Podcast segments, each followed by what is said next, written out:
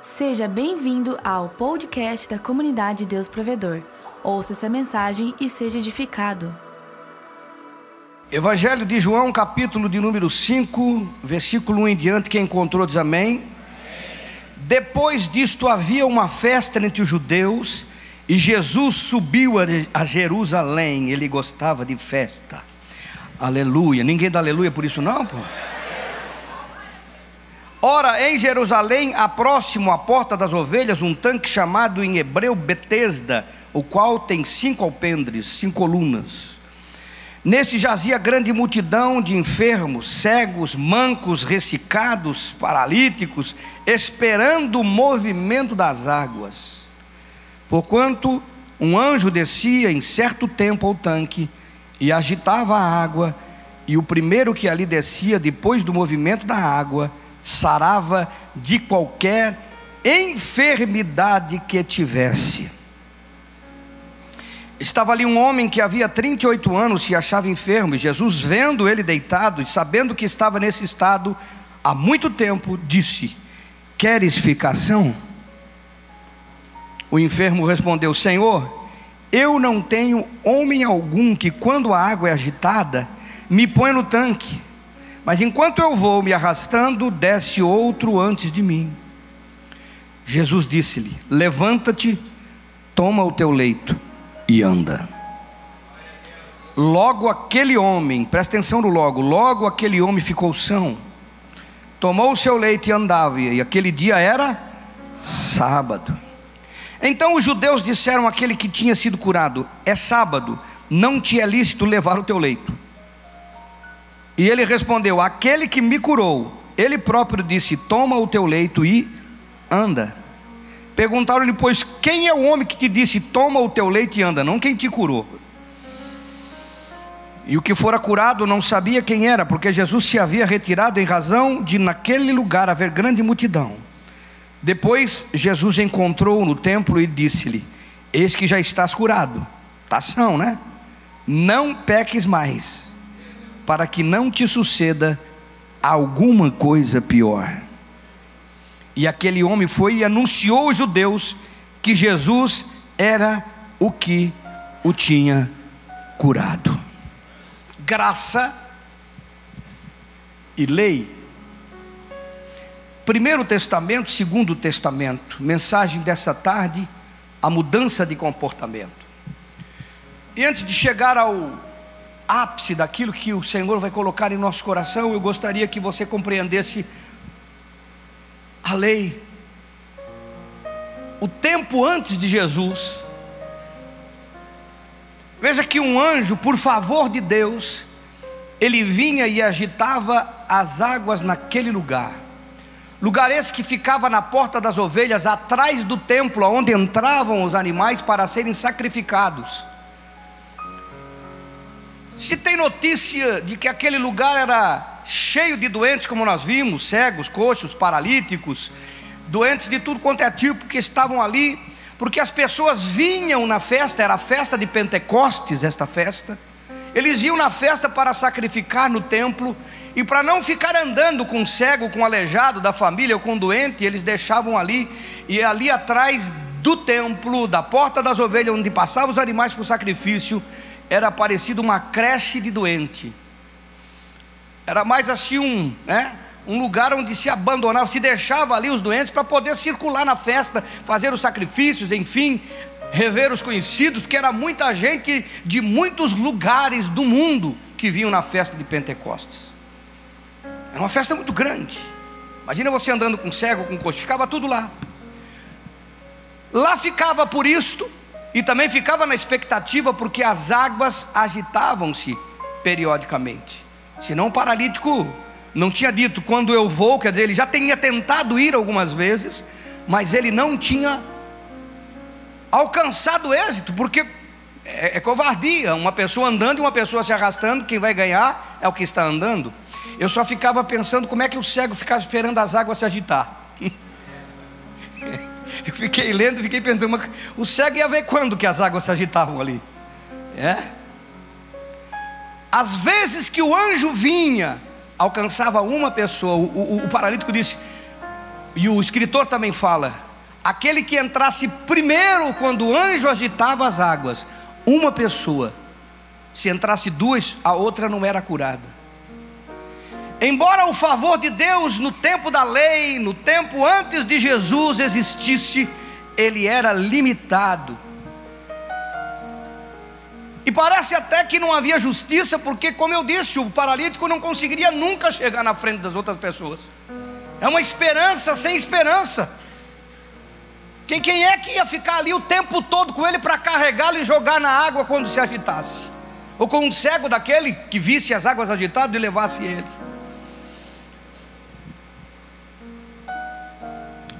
Antes de Jesus, a vida das pessoas era assim eles dependiam de terceiro para mudanças significativas na sua vida.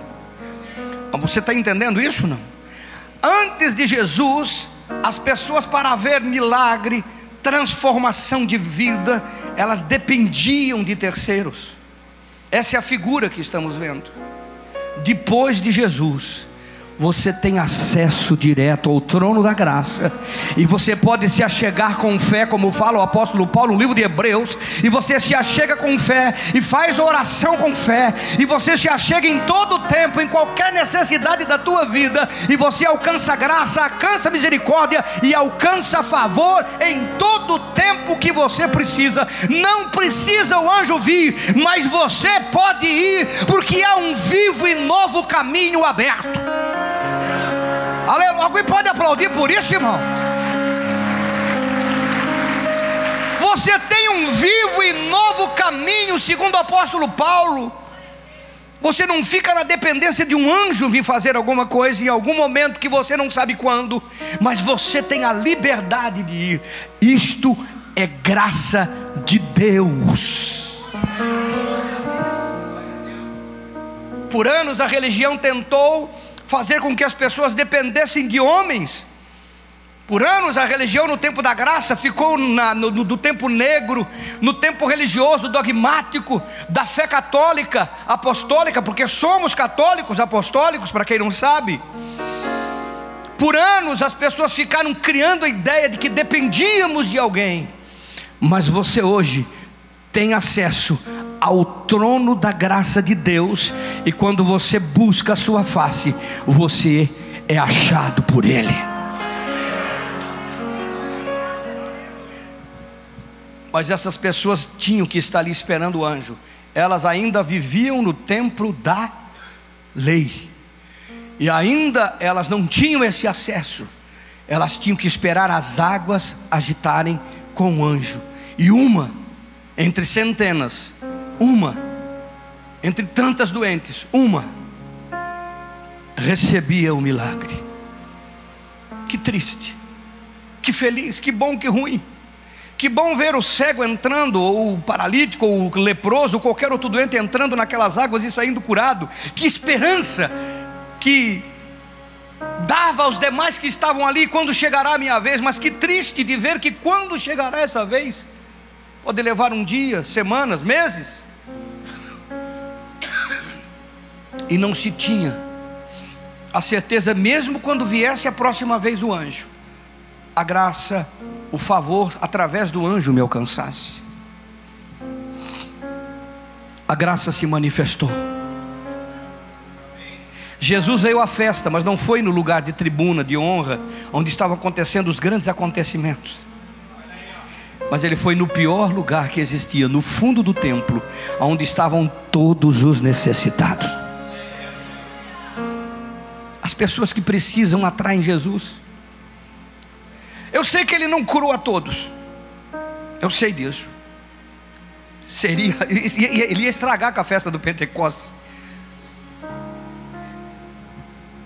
E eu tenho a minha opinião porque ele não curou a todos.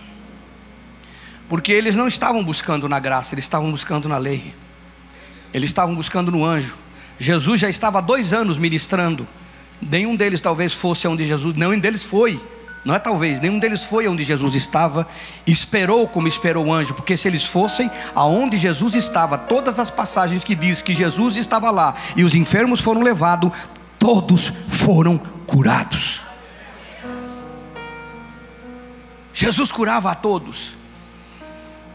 Mas eles não foram perder, tomar o tempo, gastar o tempo, investir o tempo de esperar em Jesus. Eles ainda estavam esperando na lei, na religião, no favor de algum anjo que vai aparecer e mover as águas. Eles tinham acesso àquele que tinha todo o poder de curá-los em qualquer momento que ele se esforçasse. Eu estou falando daqueles que podiam andar, mas a graça veio demonstrar como é que ela funciona.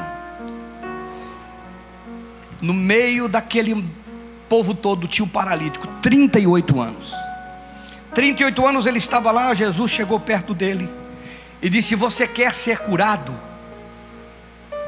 O cego ele fez a mesma pergunta, para todos ele fazia uma pergunta semelhante. Quando ele não fazia pergunta, ele já perdoava direto os pecados, como foi o paralítico que desceu do telhado. Uma pergunta em comum: você quer ser curado? O cara está ali, está esperando agitar das águas. Mas às vezes as pessoas não querem a cura, por mais que elas precisam dela. Mas esse paralítico queria. Porque, irmãos, pensa comigo. Quatro homens pegaram um paralítico como ele, abriram um telhado, todo mundo conhece a passagem, desceram aonde Jesus estava e ele saiu andando. E aquele paralítico não chegou até aquele tanque andando sozinho, nem andava ele poderia dizer aos amigos que o trouxeram naquele lugar: Não quero estar aqui onde está o anjo, eu quero onde está Jesus. Ele poderia pedir: Vocês querem me ajudar? Não me deixem aqui onde o anjo vem de vez em quando. Me leve aonde está Jesus, aonde o milagre é diário. Eu já ouvi, eu já vi, eu já entendi, eu quero ir lá mas ele estava atrofiado não só fisicamente, mas espiritualmente. Tanto que a pergunta de Jesus: Você quer ser curado por mim? Ele tinha que entender o que ele queria. Era a graça sendo demonstrada para as pessoas que o tempo da lei estava acabando, que o tempo de depender de anjo, que o tempo de depender de pessoas estava acabando, era o tempo em que a graça vinha e cumpria aquilo que nós desejamos e buscamos e confiamos no Senhor.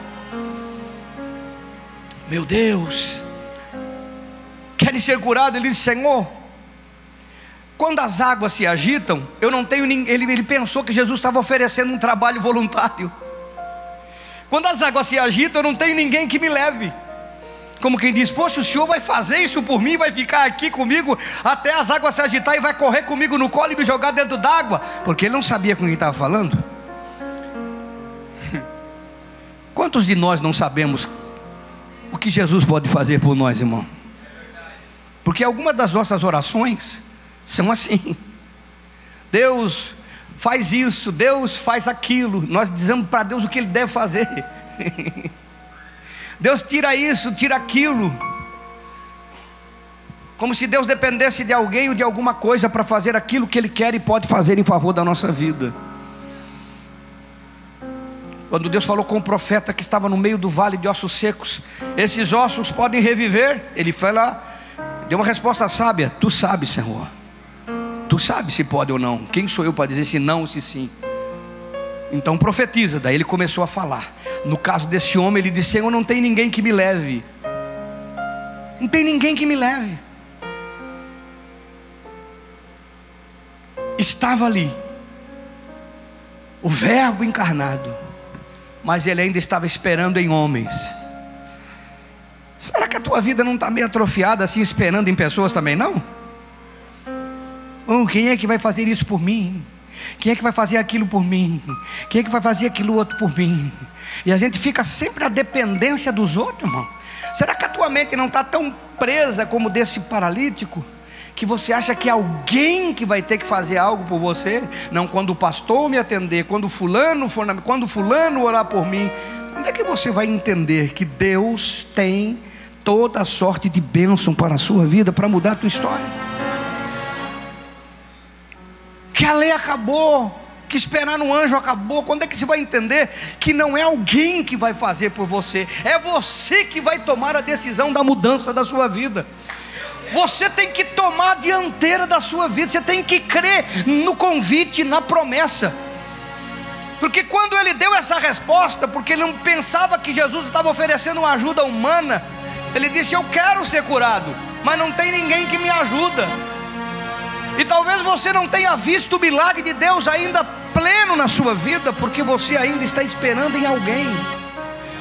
E você pode mudar a história da sua vida, você pode mudar a história do seu casamento, você pode mudar a história das suas finanças, você pode mudar a história dos seus negócios, você pode mudar a história da sua vida espiritual, você pode.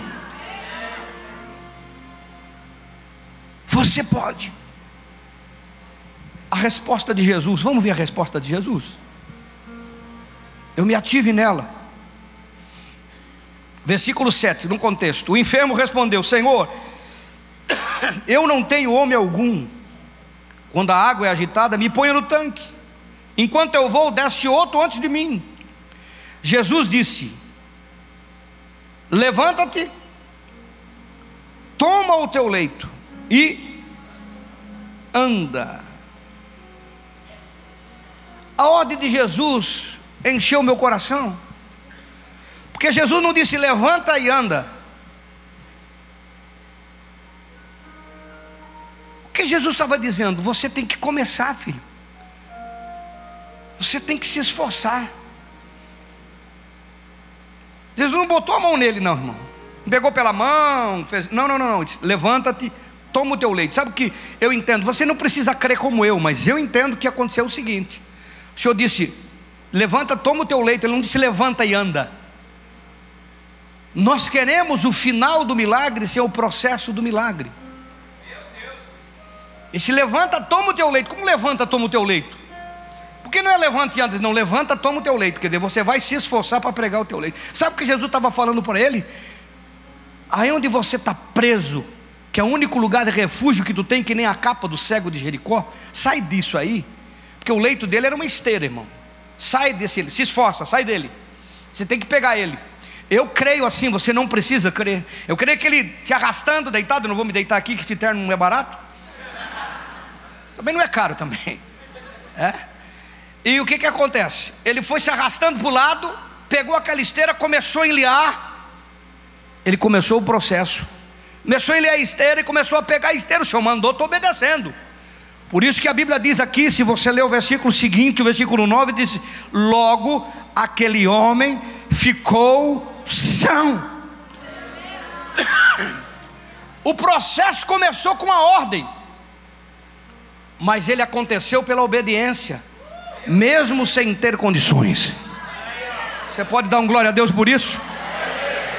Muitas coisas não mudam na nossa vida porque nós queremos primeiro andar para depois pegar o leito. Não, nós precisamos primeiro pegar o leito e depois nós vamos andar. Depois a vida continua. Primeiro nós temos que sair do comodismo temos que sair dessa esfera de tadinho que a gente vive, porque está naquele leito, naquele lugar, uma esfera de tadinho, de coitadinho, de miserávelzinho, de díciozinho e de pequenininho, de não consigo, esperando em homem, esperando que alguém nos pegue, que alguém nos leve, porque ali todo mundo sabia que ele era um paralítico, ele esperava que alguém estendesse a mão. Nós temos que sair dessa esfera de tadinho, de quem é que vai fazer, quem é que vai orar, ninguém ora, ninguém me ajuda, ninguém isso, ninguém aquilo. Sai deste leito de tadinho, enleia este leito de tadinho e se esforça para pegar, porque enquanto você estiver saindo, Deus já vai estar preparando a mudança da sua vida para que você se levante e para que a sua vida tome rumo e você alcance o que precisa. Aleluia. Oh! Logo ele ficou são.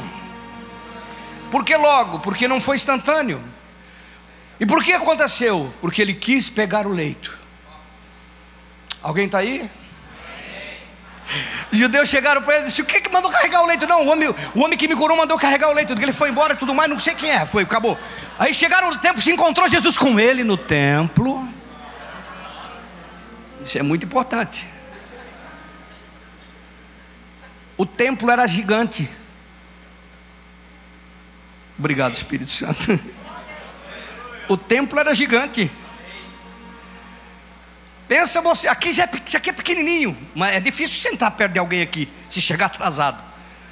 Aí no templo, Jesus, não, olha para lá. Está tá no templo. Jesus chegou pertinho dele e disse: E aí, tudo bem? Aí ele olhou. Ou no templo Jesus foi perto do cego, irmão. Foi por acaso? Não, foi por acaso não. Está curado? Vê que Jesus não ficou lá. Ele não está curado, estou, estava no templo, que bom. Foi no culto da ceia, maravilha. Não peques mais.